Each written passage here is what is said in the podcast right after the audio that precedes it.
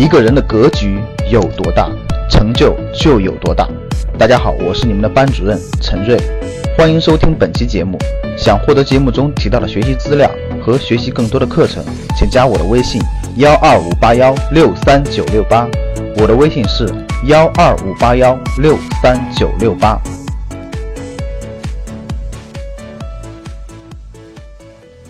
最近这段时间，有一个东西啊，真的是可以称得上是疯狂了。有一个电影叫《疯狂的石头》哈，最近我觉得可以用得上了，就是疯狂的比特币。比特币这个东西呢，其实出现没多久，应该是从零八年开始在世界上出现的。我们可以把它理解成叫虚拟货币。最近有一个病毒，大家知道，叫做勒索病毒，对吧？勒索病毒在短短的一两天的时间内，感染了整个全球的二十万台电脑。它会锁定你的硬盘呀、软盘呀等等很多的资料文件。你需要打开呢，他就提出要求，给他支付一定的金额，这叫勒索嘛，对吧？你必须给我钱了，我就给你打开你的硬件，打开你的文件夹。那他要的是什么货币呢？就是我们今天要讲的主角，叫比特币。那为什么他勒索比特币，而不要求美元、人民币等等等等呢？这也是我们今天的重点了。为什么？我们就从这儿开始讲起。比特币在最近涨到了多少呢？一比特币值两千两百美元，换算下来大概是一万五千人民币。比特币八年前值多少钱呢？大概是几分钱人民币。有人统计过啊，八年的时间涨了两百万倍。还有人算过说，如果你七年以前买了一百美元的比特币，现在就是亿万富翁了。一百美元到亿万富翁，竟然是七年时间这么短的距离上拿这点小钱是吧？所以呢，最近就疯狂了，比特币涨得也疯狂了，还有一堆人对它也很疯狂，也搞不明白它为什么这样，成为了风口浪尖的疯狂的石头。那我们聊聊这个比特币到底是个什么东西呢？比特币呢，它是一种数字货币，它是一个虚拟的商品，现实当中它并不存在，它是一种算力。大家这意思呢，就是计算机按照某种的程序，按照某种的要求，计算到一定程度以后，它就可以产生一个比特币。那这个东西要消耗大量的电力，运行很多电脑，它需要达到一定的计算能力才能产生。据现在比特币圈里的一些做的比较久的人，也算是资深人士吧，说现在你生产一个比特币，你要耗费的电就要一万块钱，大家想想成本多高了啊！虚拟的货币呢，最开始是没有国家承认的。它只是在一些玩计算机、玩网络比较溜的小圈子里，咱们叫做极客这个圈子里流行。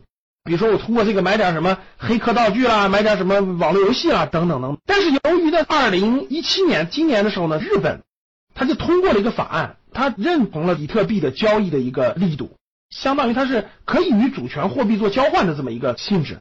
所以这比特币呢就慢慢在涨了。为什么比特币能慢慢的流行，达到今天这个规模呢？其实这里面也有一个原因，各个国家都是纸币，我们都是发行的纸币，已经没有毛了。发行的货币呢，它原来有一个毛叫做黄金，就我们有多少黄金，我们印多少货币，各个国家都是这样的。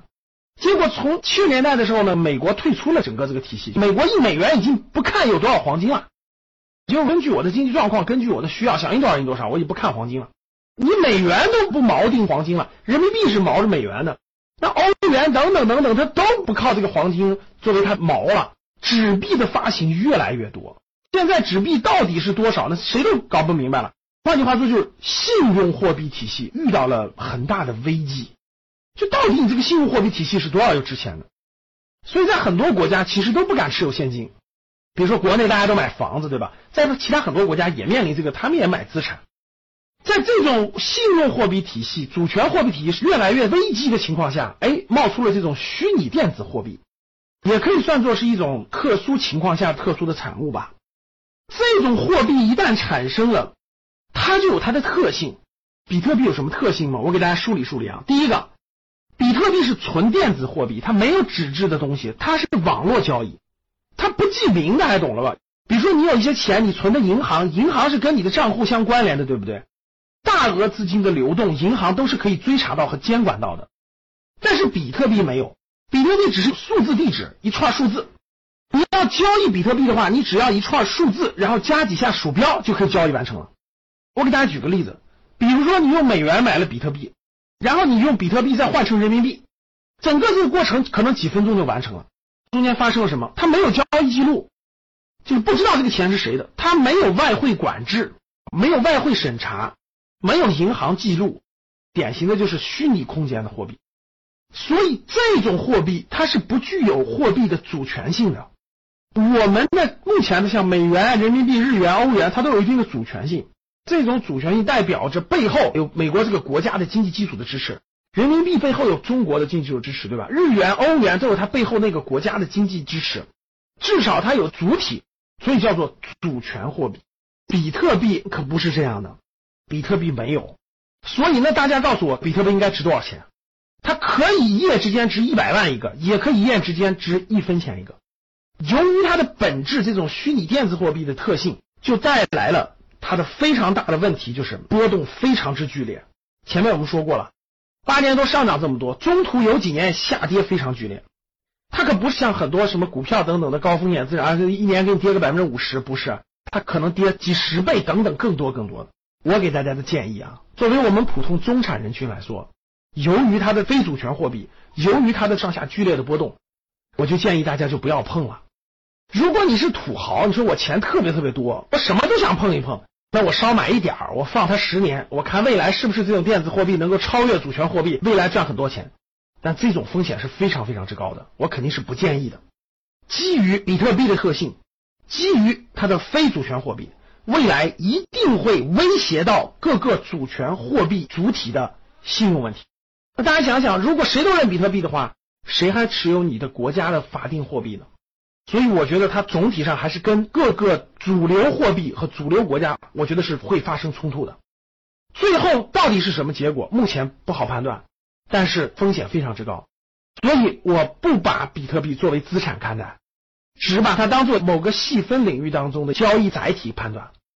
结论就是，我肯定是不建议大家去碰比特币的。